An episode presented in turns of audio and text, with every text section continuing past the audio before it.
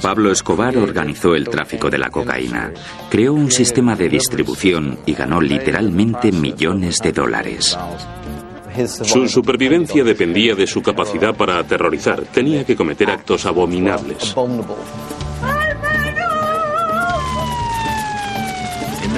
Básicamente, él le declaró la guerra a Colombia y Colombia le declaró la guerra a él.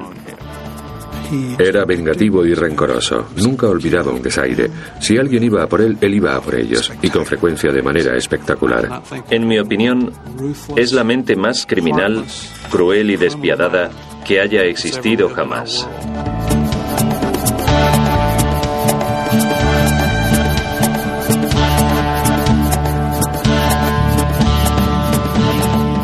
Pablo Escobar.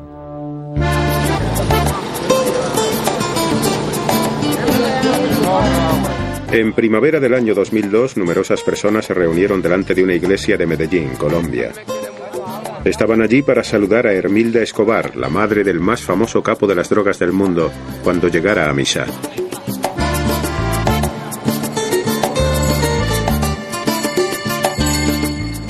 Desde que murió Pablo, se celebra una misa por él cada mes.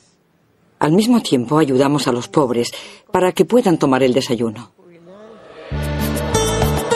Hermilda Escobar lo considera un tributo adecuado a su hijo Pablo, un hombre al que aún se reverencia como a un héroe en Medellín.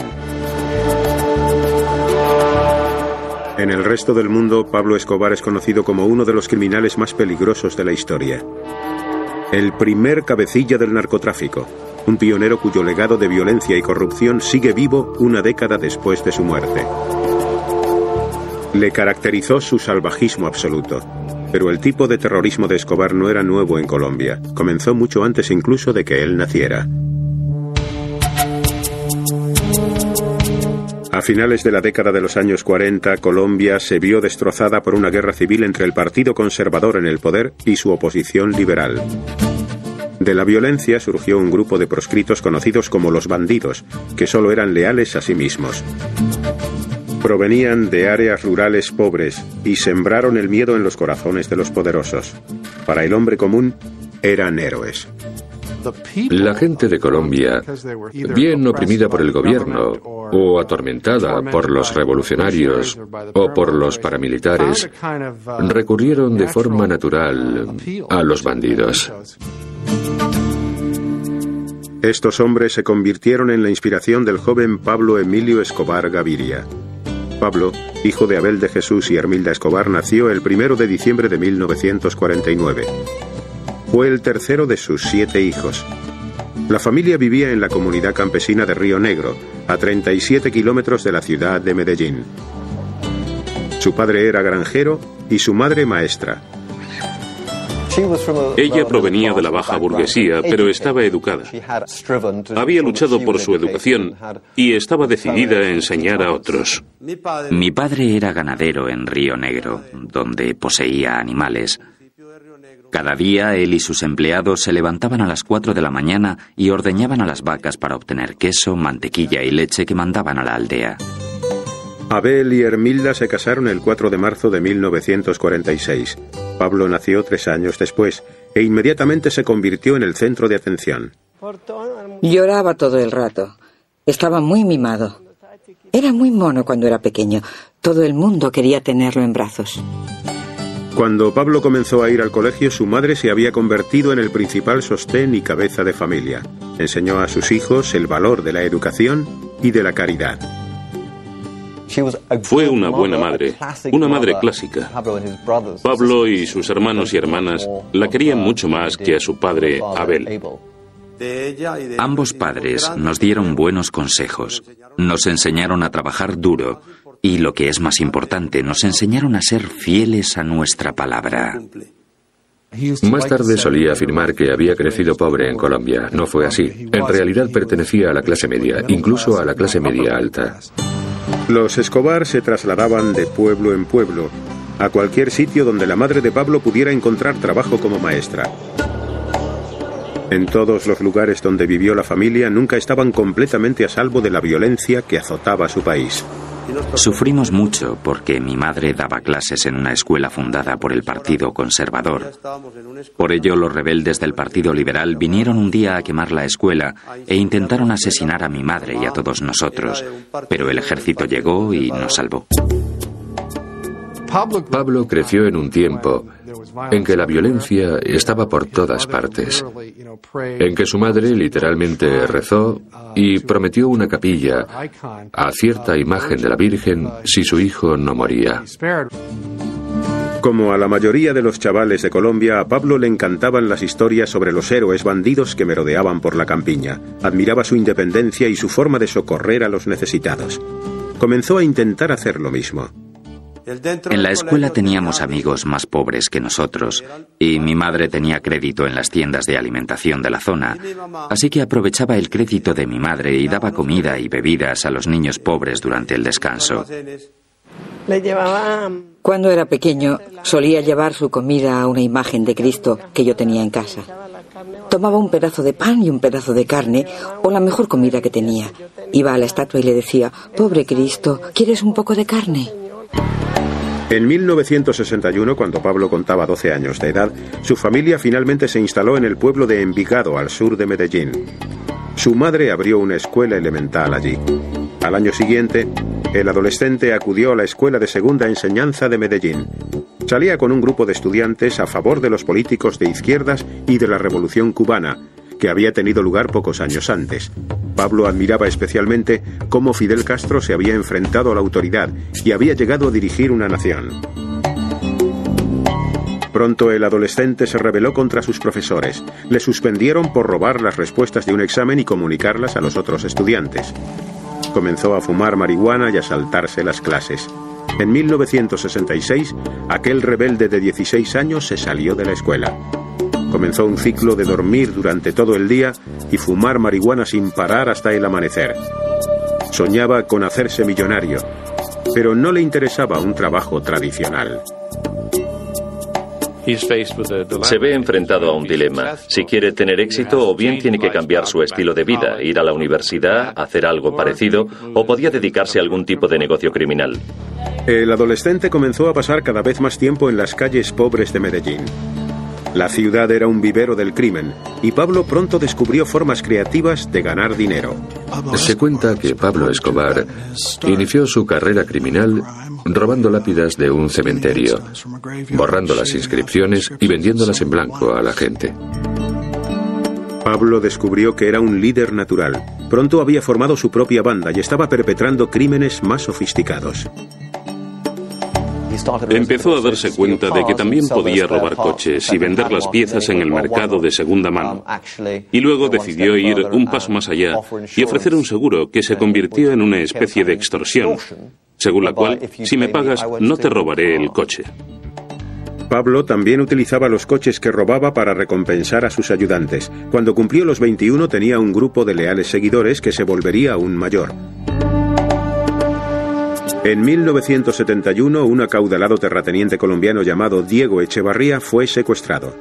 Posteriormente apareció su cuerpo torturado y estrangulado hasta morir. Echevarría no era un personaje popular en Medellín. Era un rico industrial al que odiaba mucha gente pobre de allí. El caso no se resolvió jamás, pero el astuto Escobar se atribuyó acertadamente el mérito del asesinato. Demostraba que Pablo era una persona a tener en cuenta, que no temía desafiar a alguien de los estratos superiores de la sociedad de Medellín. Que Pablo más que nada, Pablo era una persona muy carismática, estaba muy seguro de sí mismo y resultaba extraordinariamente convincente. Se podría decir que tenía un ego exagerado. La gente pobre de Medellín se alegró de la muerte de Echevarría. Comenzaron a llamar a Escobar el doctor, un título de respeto. Mientras en Colombia crecía la fama de Escobar, un importante cambio social estaba ocurriendo en los Estados Unidos. Durante la década de los 60, los jóvenes norteamericanos habían disfrutado con la exaltación de la marihuana, pero la generación de los años 70 buscaba una droga más dura y potente. La cocaína se estaba convirtiendo rápidamente en la nueva adicción de Estados Unidos y pronto proporcionaría a Pablo Escobar el combustible para levantar un imperio criminal. En 1972, Pablo Escobar, de 22 años de edad, ya se había convertido en uno de los criminales más notorios de Medellín, Colombia. Había robado coches, vendido mercancías de contrabando e incluso se había atribuido el mérito de asesinar a un adinerado terrateniente. Ahora estaba preparado para ampliar sus actividades más allá de Medellín. La cocaína, un extracto de las hojas de coca que florecían por toda Colombia, se estaba convirtiendo rápidamente en la droga favorita de los Estados Unidos. Escobar lo consideró su oportunidad de ganar dinero a lo grande. Las drogas, primero la marihuana y luego la cocaína, ofrecían una oportunidad a los jóvenes de ganar dinero deprisa. Y sí, había una obsesión por enriquecerse con rapidez. Es decir, ¿para qué pasarse 20 o 30 años ganando apenas lo suficiente si podías conseguir un millón de la noche a la mañana? El negocio todavía era nuevo y estaba relativamente desorganizado cuando Escobar comenzó como intermediario. Compraba cocaína a los productores y la vendía a los traficantes, que la enviaban a los Estados Unidos. La buena disposición de Escobar para matar y torturar le daban ventaja sobre los demás narcotraficantes. Si se enteraba de un contacto lucrativo, simplemente se hacía cargo. Siempre demostró a todos los que le rodeaban que no dudaría ni un momento en eliminar a cualquiera que se cruzara en su camino o supusiera una amenaza para él en el futuro. Si las cosas no se hacían como él quería, los hacía asesinar y seguía disfrutando de la cena. Poco después, Pablo Escobar dirigía la industria de la cocaína en Colombia. Una vez que hubo conseguido introducirse en los círculos de la droga, obtenía todo lo que quería, especialmente si se trataba de dinero y sexo. Siempre había preferido la compañía de las adolescentes. A los 25 años de edad se enteró de que una de sus jóvenes amigas estaba embarazada. Pablo se casó con María Victoria Henao Vallejo, de 15 años de edad, en marzo de 1976. Un mes más tarde nació su hijo Juan Pablo. La pareja tendría una hija, Manuela, tres años y medio después. Recuerdo que le dijo a mi madre que se sentía muy contento y muy orgulloso de ser el primero de sus hijos en darle un nieto. Aunque pensaba como un criminal, en lo que atañe a su familia la quería profundamente. Fue un hombre respetuoso con su madre, que cuidó de sus hermanos y para el que su esposa y sus hijos lo eran todo. No se puede decir que fuera el clásico hombre de familia, pues engañaba públicamente a su esposa y tenía amantes donde quiera que iba. Pero al mismo tiempo se veía a sí mismo como una especie de patriarca y padre amante, y realmente quería a su esposa y a los niños. El negocio de narcotráfico de Escobar creció tan deprisa en Sudamérica que pronto comenzó a enviar él mismo las drogas a los Estados Unidos. Uno de sus socios, Carlos Leder, ideó un innovador sistema de contrabando. Se le ocurrió la idea de organizar una red de transporte para la cocaína y montó una parada de transbordo con servicio completo en un diminuto callo de las Islas Bahamas. Construyó pistas de aterrizaje, posibilidades para repostar, un hotel, todas las comodidades. Pablo se aseguró de que ningún narcotraficante sacara cocaína de Colombia sin su permiso cobraba una comisión del 35% por cada envío y garantizaba su llegada. Con aún más dinero a su disposición, construyó sus propios laboratorios de procesamiento de la cocaína. Hacia el verano de 1976, Escobar y otros tres narcotraficantes crearon lo que posteriormente se conoció como el Cártel de Medellín.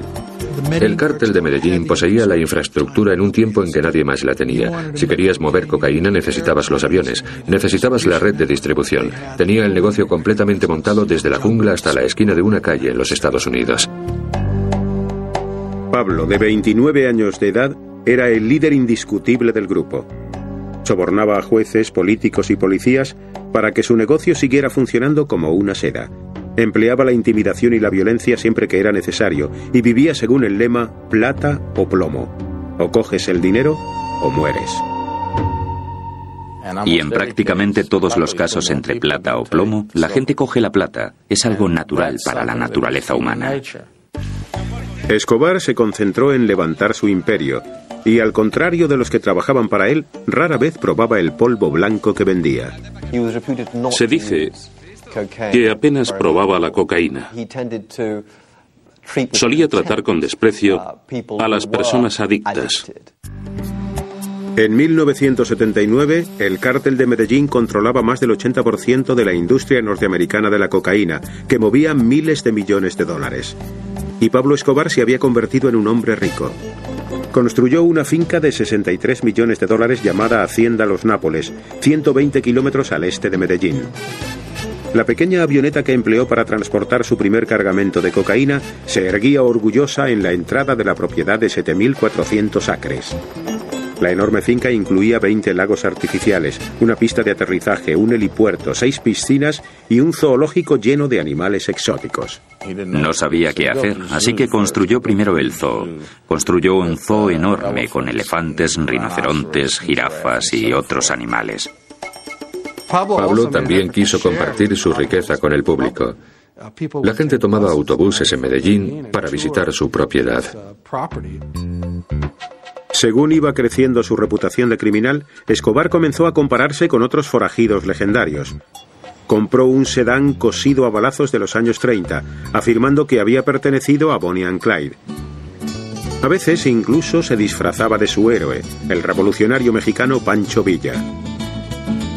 A Pablo le parecía muy atractiva esa imagen de rebelde latino capaz de asestar un golpe a los norteamericanos. Detrás de las puertas cerradas de su exótica hacienda, el narcotraficante celebraba fiestas salvajes en las que satisfacía su deseo de menores. Escobar y sus secuaces recogían a colegialas en las calles de Envigado, a la salida de los colegios, y las invitaban a que volvieran. Y si posteriormente esas niñas resultaban problemáticas en algún sentido, quizá por quejarse a la policía o a los padres, o si se creía que habían visto demasiado, las liquidaban sin más ceremonias. Las invitaciones de él sus invitaciones estaban bastante solicitadas entre la élite de la sociedad colombiana. Se consideraba a Pablo el mejor anfitrión de Latinoamérica. Sus fiestas eran literalmente orgías con las mujeres más bellas y las mejores bebidas. Había para todos los gustos, legales o ilegales. Había drogas, había chicas, había chicas muy jóvenes, había competiciones y juegos sexuales muy extraños, juegos eróticos. A veces Escobar ordenaba a las chicas que se desnudaran y treparan a un árbol mientras sus huéspedes miraban. U organizaba una carrera. La chica que la ganaba se llevaba un coche nuevo a casa. María, la mujer de Pablo, sabía de sus fiestas sexuales, pero estaba dispuesta a mirar hacia otro lado para seguir casada con uno de los hombres más ricos de Colombia. Además, Pablo era un padre muy afectuoso. Cuando Manuela tenía dos años, su guardaespaldas se ofreció a llevar a la niña, a cambiarla, a ayudar con esas tareas diarias, y Pablo insistió que en ningún caso, porque el día que ya no pudiera ocuparse de su hija, dejaría de ser Pablo Escobar. Escobar quería que se le considerara un gran hombre. Regaló millones para ayudar a los pobres. Construyó carreteras, canchas de fútbol e incluso una urbanización llamada Barrio Pablo Escobar. A Pablo le dolía mucho ver sufrir a la gente.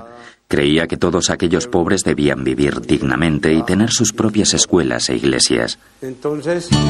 Quería que tuvieran una vida decente. Escobar quería ser Robin Hood en realidad. Quería que la gente le siguiera.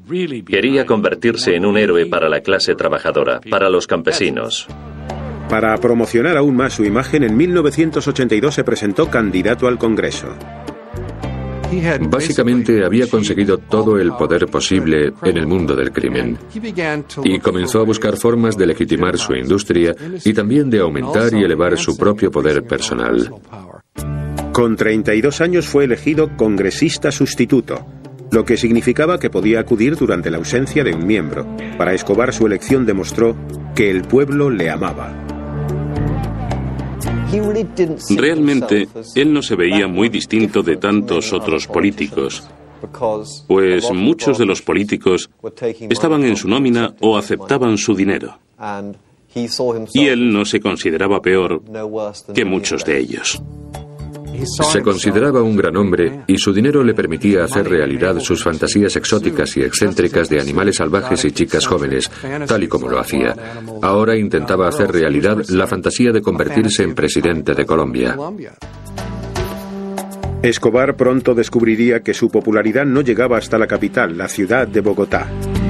Como tantos de los que se crean para una elección. El candidato a la presidencia Luis Galán denunció los lazos de Escobar con el negocio de la cocaína y el ministro de Justicia Rodrigo Lara Bonilla inició medidas enérgicas contra las contribuciones electorales provenientes de las drogas. En enero de 1984 expulsaron a Escobar del Congreso su carrera política había acabado, pero no estaba dispuesto a marcharse tranquilamente. Tres meses después, mandó asesinar a Bonilla. Lo hicieron en la forma típica del cártel. Dos en una motocicleta, uno con una ametralladora. La moto se acerca a la limusina de Rodrigo Lara Bonilla, parada en un semáforo, y el tipo de atrás saca la ametralladora, vuela la ventanilla de atrás y le vuela la tapa de los sesos.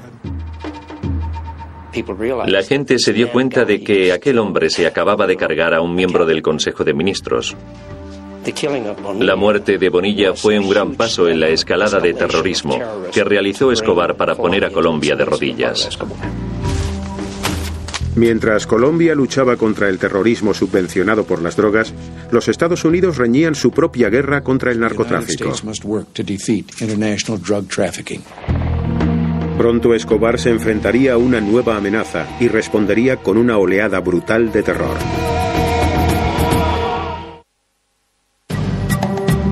A mediados de la década de los 80, el imperio de la cocaína de Pablo Escobar tenía sida por la garganta a la nación colombiana. 3.700 kilómetros al norte, el presidente de los Estados Unidos había declarado una guerra a las drogas, que había convertido en una pieza clave de su administración. Los Estados Unidos presionaban cada vez más a la policía colombiana, al ejército colombiano, al gobierno colombiano y al sistema legal colombiano para que acabaran con las drogas. El gobierno de Colombia accedió a permitir que los Estados Unidos extraditaran a traficantes colombianos que enviaban drogas a Norteamérica. En Colombia, incluso aunque los hubieran detenido y condenado, habrían salido rápidamente. Y no solo eso, también hubieran podido dirigir sus organizaciones mientras estaban en prisión. Sabían que no podrían comprar su camino a la victoria o a la libertad de los Estados Unidos, y que si los arrastraban ante un jurado norteamericano, los juzgarían y condenarían y los meterían en una auténtica cárcel, y eso acabaría con su negocio. Tenían una máxima que rezaba, mejor una tumba en Colombia que una celda en los Estados Unidos.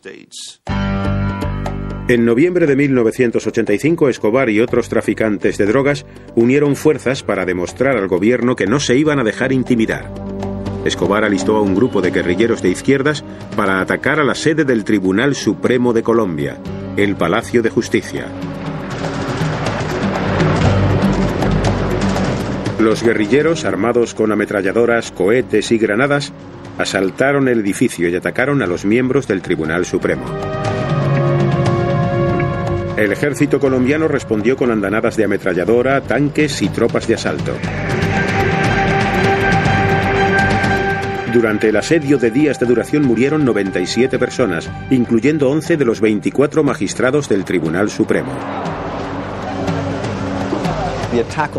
El ataque al Palacio de Justicia constituyó otro hito en la historia de Colombia. El impacto fue a largo plazo. Aterrorizó al Poder Judicial. Eliminó del corazón de la judicatura a toda una serie de magistrados que eran hombres buenos, valientes y morales. Los guerrilleros también destruyeron los documentos de extradición. Vendieron al pueblo de Colombia la idea de que el terrorismo estaba causado por la extradición. Al año siguiente, el Tribunal Supremo de Colombia invalidó el tratado que permitía la extradición.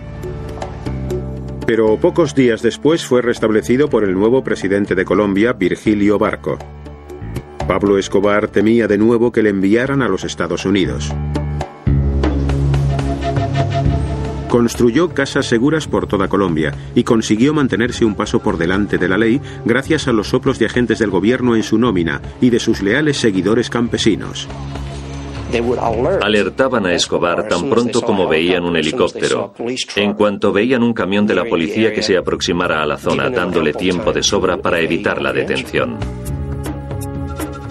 Recuerdo una vez que había dos helicópteros volando sobre el edificio buscándole.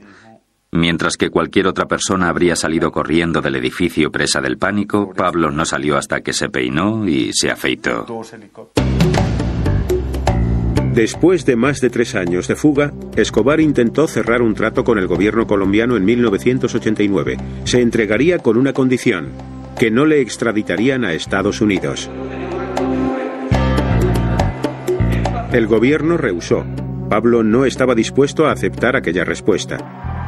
El 18 de agosto el candidato favorito a la presidencia, Luis Galán, iba a hablar en un mitin político de la campaña electoral. Luis Carlos Galán era probablemente lo que yo llamo el Kennedy colombiano. El pueblo le quería.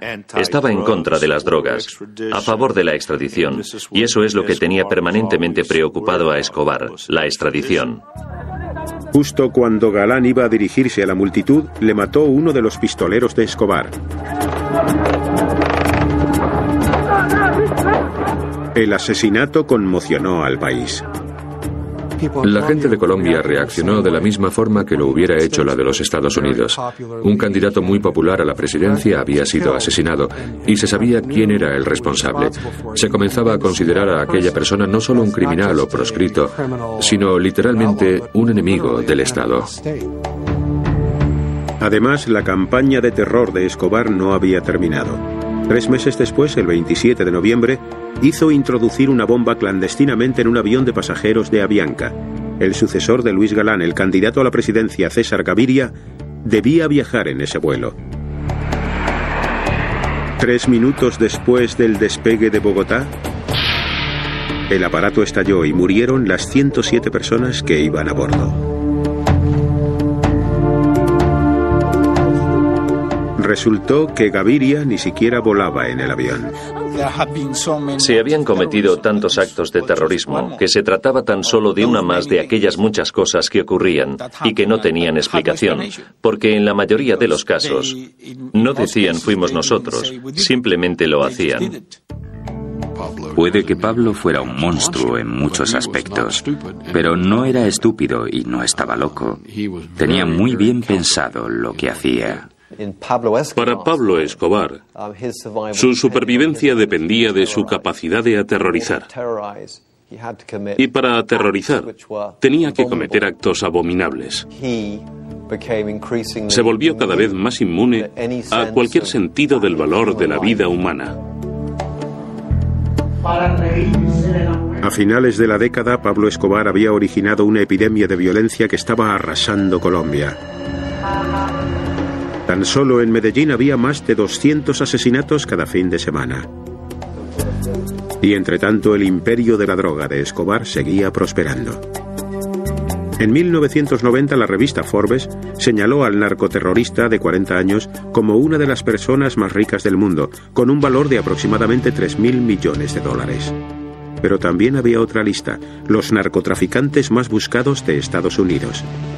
Pablo Escobar se enfrentaría pronto a una unidad militar de élite creada con un solo objetivo, cazarle. Para 1990, el narcotraficante multimillonario Pablo Escobar se había convertido en el hombre más temido de Colombia y en el criminal más famoso del mundo. En respuesta, el gobierno colombiano formó un equipo especial de operaciones conocido como el Bloque de Búsqueda. Su misión, acabar con Escobar. Lo organizó el gobierno colombiano, tomando los mejores policías de los grupos de élite, también del ejército, de los servicios secretos e investigadores de la oficina del fiscal.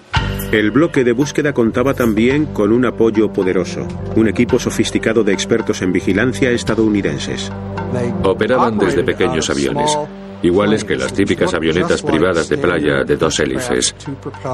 De hecho, cada una de ellas era un avión espía de 50 millones de dólares, armado con antenas y dispositivos de escucha que les permitiría registrar prácticamente cualquier tipo de comunicación electrónica en la zona. El equipo de vigilancia se sintió conmocionado en numerosas ocasiones por la brutalidad de Escobar, incluso durante las llamadas telefónicas a su familia. Está hablando con su mujer. El teléfono está interceptado y le está diciendo cuánto la ama. Por detrás se oye clamar a alguien y él intenta tapar el auricular pero no lo hace muy bien y le grita a la gente, tapadle la boca y luego sigue hablando con su mujer, diciéndole cuánto la echa de menos y cuánto la ama. Escobar nunca permanecía mucho tiempo en un lugar, pero cuando la policía colombiana y el bloque de búsqueda mataron a algunos de sus socios, el capo del narcotráfico se dio cuenta de que no podría huir para siempre, así que ideó un plan. Tres semanas después de que el nuevo presidente César Gaviria entrara en funciones, en agosto de 1990, los sicarios de Escobar raptaron a miembros de algunas de las familias más ricas de Colombia. Pablo esperaba que las familias presionaran al gobierno para que acabara con la extradición y poder evitar así que le enviaran a los Estados Unidos a ser juzgado. Cuando raptó a los retoños de aquellas familias y amenazó con matarlos, algunos de los miembros más prominentes de las familias, que habían sido ellos mismos antiguos presidentes y antiguos jefes del país, ejercieron presión sobre el gobierno para conseguir que sus familiares fueran liberados ilesos. La maniobra de Escobar funcionó. Para detener los secuestros el gobierno prohibió la extradición. Desaparecida la amenaza de que le enviaran a los Estados Unidos, Escobar se rindió el 19 de junio de 1991. Cerró un trato con César Gaviria y fue el mejor trato de todos los tiempos para un criminal, pues accedía a declararse culpable de un crimen relativamente menor, a cambio de lo cual se le perdonaban todos sus crímenes del pasado. Intentamos vender la idea de que si él se entregaba y confesaba algunos crímenes, nosotros le meteríamos en la cárcel y en esa cárcel estaría seguro. Creo que subestimamos la capacidad de corrupción e intimidación de Escobar. El gobierno colombiano y César Gaviria aparecieron en los periódicos estadounidenses mostrando que habían arrestado a Pablo Escobar. Lo que no se decía era que Escobar se encontraba en una prisión construida por él, con guardas que él mismo había seleccionado. Y, por cierto, también eligió a los prisioneros que le acompañaban allí. La cárcel, llamada La Catedral, se construyó en una fértil ladera de la ciudad de Envigado, cerca de los amigos y la familia de Escobar. Cuando se trasladó allí, el complejo parecía más un club de campo que una prisión. Construyó un campo de fútbol en la cárcel, construyó una discoteca, solían invitar a amigas, a mujeres, celebraban fiestas, era una completa farsa.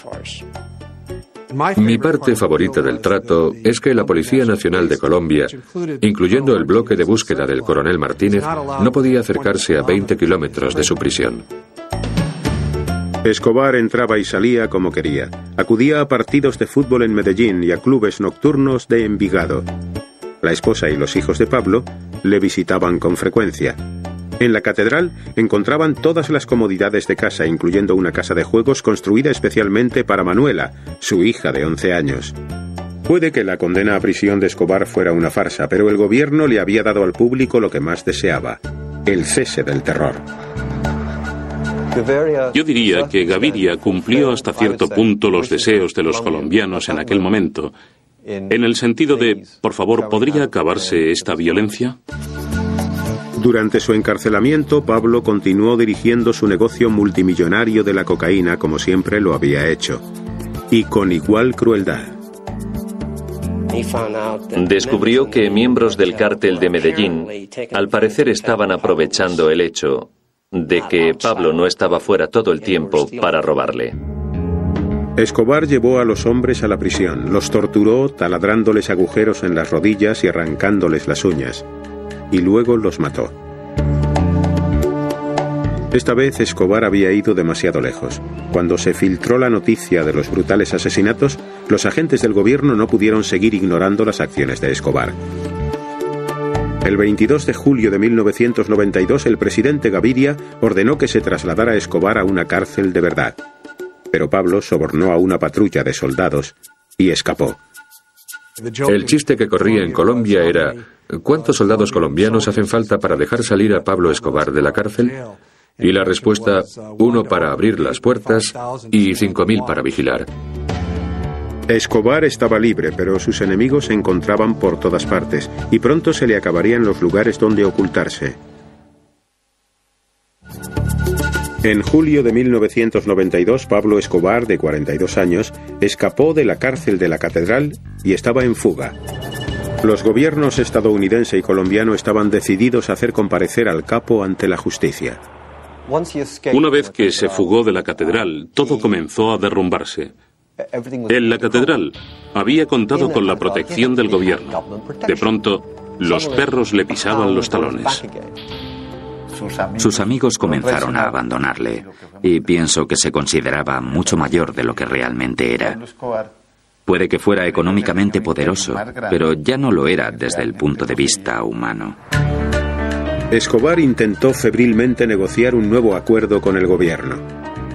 Creo que César Gaviria, en colaboración con el gobierno estadounidense, había decidido que ya no quería más tratos con Pablo Escobar que iban a cazarlo y a matarlo. En el pasado, Escobar había utilizado el terrorismo para obligar al gobierno a darle lo que quería. Así que decidió intentarlo de nuevo. El 30 de enero de 1993 plantó un coche bomba cerca de una librería en una bulliciosa calle de Bogotá. La bomba explotó mientras la tienda estaba llena de niños con sus padres que compraban útiles para el colegio. 21 personas murieron por la explosión y otras 70 resultaron heridas. Nadie tenía nada que ver con el narcotráfico. Fue simplemente una bomba indiscriminada que decidió hacer explotar para enviar un mensaje al gobierno de Colombia. El gobierno no era el único problema de Escobar. Después de su huida de la prisión, un grupo de ciudadanos de Colombia había decidido que si la policía no conseguía detenerle, lo harían ellos mismos formaron un grupo de vigilantes llamado Los Pepes, un acrónimo de Perseguidos por Pablo Escobar. Se supone que los Pepes era una organización de ciudadanos colombianos, bien miembros de familias cuyos hijos o hermanos o esposos habían sido asesinados por Escobar, miembros enemistados del propio cártel de la cocaína de Escobar y miembros de cárteles rivales. Un día después de la bomba en la librería, los Pepes tomaron represalias. Explotaron bombas delante de una de las casas de Escobar y una hacienda propiedad de su madre ardió hasta los cimientos. En lugar de atacar al propio Escobar, comenzaron a ir a por cualquiera relacionado con Escobar, ya fuera profesional o personalmente, y le mataban. Desestabilizaron mucho la seguridad de Pablo. Le golpearon económicamente Atacaron a la gente que estaba cerca de él y, lo que quizá es aún más importante, le afectaron psicológicamente porque atacaban los símbolos que tanto amaba. Utilizaron sus propias técnicas en contra de Escobar, atacando a la familia, mataron a mucha gente, quemaban los ranchos, mataban a sus caballos de millones de dólares. El enemigo público número uno de Colombia estaba recibiendo una dosis de su propia medicina. Cada vez eran menos los que le suministraban información que le mantuviera por delante de las autoridades. Por ello tenía que cambiar de casa cada vez con mayor frecuencia. Creo que él mismo se dio cuenta de que nadie más iba a ayudarle y que se le había acabado el tiempo, el espacio y la suerte. Pablo intentó sacar a su familia del país, pero las autoridades no lo permitían. Lo último que querían en Colombia era que su familia desapareciera en aquel momento, pues sabían que al mantenerles en Colombia, Pablo Escobar estaría continuamente preocupado por ellos, pues sabía que los pepes la matarían a la mínima oportunidad. Si tenía un talón de Aquiles era su familia. Evidentemente los quería fuera del país en un lugar seguro. Si estaban en un lugar seguro donde no tuviera que preocuparse por ellos, podría iniciar una guerra a gran escala contra el gobierno de Colombia. En otoño de 1993 el cártel de Medellín estaba en total confusión, pero era a su familia lo que más preocupaba a Escobar. No les había visto durante un año y les echaba terriblemente de menos. El primero de diciembre, Pablo cumplió 44. Sabía que se encontraba bajo vigilancia constante, por lo que sus llamadas telefónicas siempre eran breves para que no pudieran rastrearlas. el día después de su cumpleaños, llamó a su familia. Llevábamos 24 horas esperando una llamada que sabíamos que tenía que hacer Escobar a su hijo Juan Pablo. Y cuando la hizo se quedó al teléfono durante cinco minutos, un tiempo que nos permitió localizarle. El bloque de búsqueda rastreó la llamada hasta esta casa adosada en el barrio de clase media de Los Olivos, en Medellín. Vi que en la parte superior, se encontraba Pablo Escobar hablando por teléfono. En ese momento, él me miró a mí y colgó. El teniente Martínez pidió refuerzos y pronto los agentes del bloque de búsqueda habían rodeado la casa. Escobar estaba atrapado. Rompieron la puerta, de chapa y entraron. Al oírlo, el limón, el guardaespaldas de Pablo, apareció en la ventana de ahí arriba y salió disparando a la policía. Le dieron y cayó al suelo. Escobar se asomó a la ventana con una pistola en cada mano, disparando hacia adentro y hacia afuera e insultando a la policía. Pablo se quitó las zapatillas y saltó al tejado. Cuando llegó a la mitad del tejado, los disparos que estábamos haciendo le dieron. Escobar fue alcanzado tres veces. Una de las balas le dio en la cabeza. Murió al instante. Al final murió como cualquier otro malhechor. El peor criminal de este mundo, el mayor criminal del mundo del narcotráfico que había existido jamás, murió como un hombre cualquiera. El 3 de diciembre de 1993, más de 20.000 colombianos llenaron las calles de Medellín durante el funeral de Pablo Escobar. Algunos acudieron a celebrar, otros a lamentar la muerte del Robin Hood de Medellín. El último y más cruel de los bandidos ya no estaba. Era alguien temido y no especialmente respetado por el pueblo de Colombia, pero al mismo tiempo fue quizá uno de los colombianos más famosos y con más éxito de todos los tiempos. Y pienso que hubo al menos una punzada de orgullo nacional herido cuando finalmente le localizaron y le mataron. Pueden preguntar a los taxistas, ir a los barrios populares y preguntar a cualquiera sobre la imagen que quedó de Pablo en Medellín y dirán que es una imagen muy positiva, buena y saludable. No sé de ninguna mente más criminal, cruel y despiadada que haya existido en nuestro mundo desde siempre. En mi opinión, es el hombre más cruel que ha vivido jamás.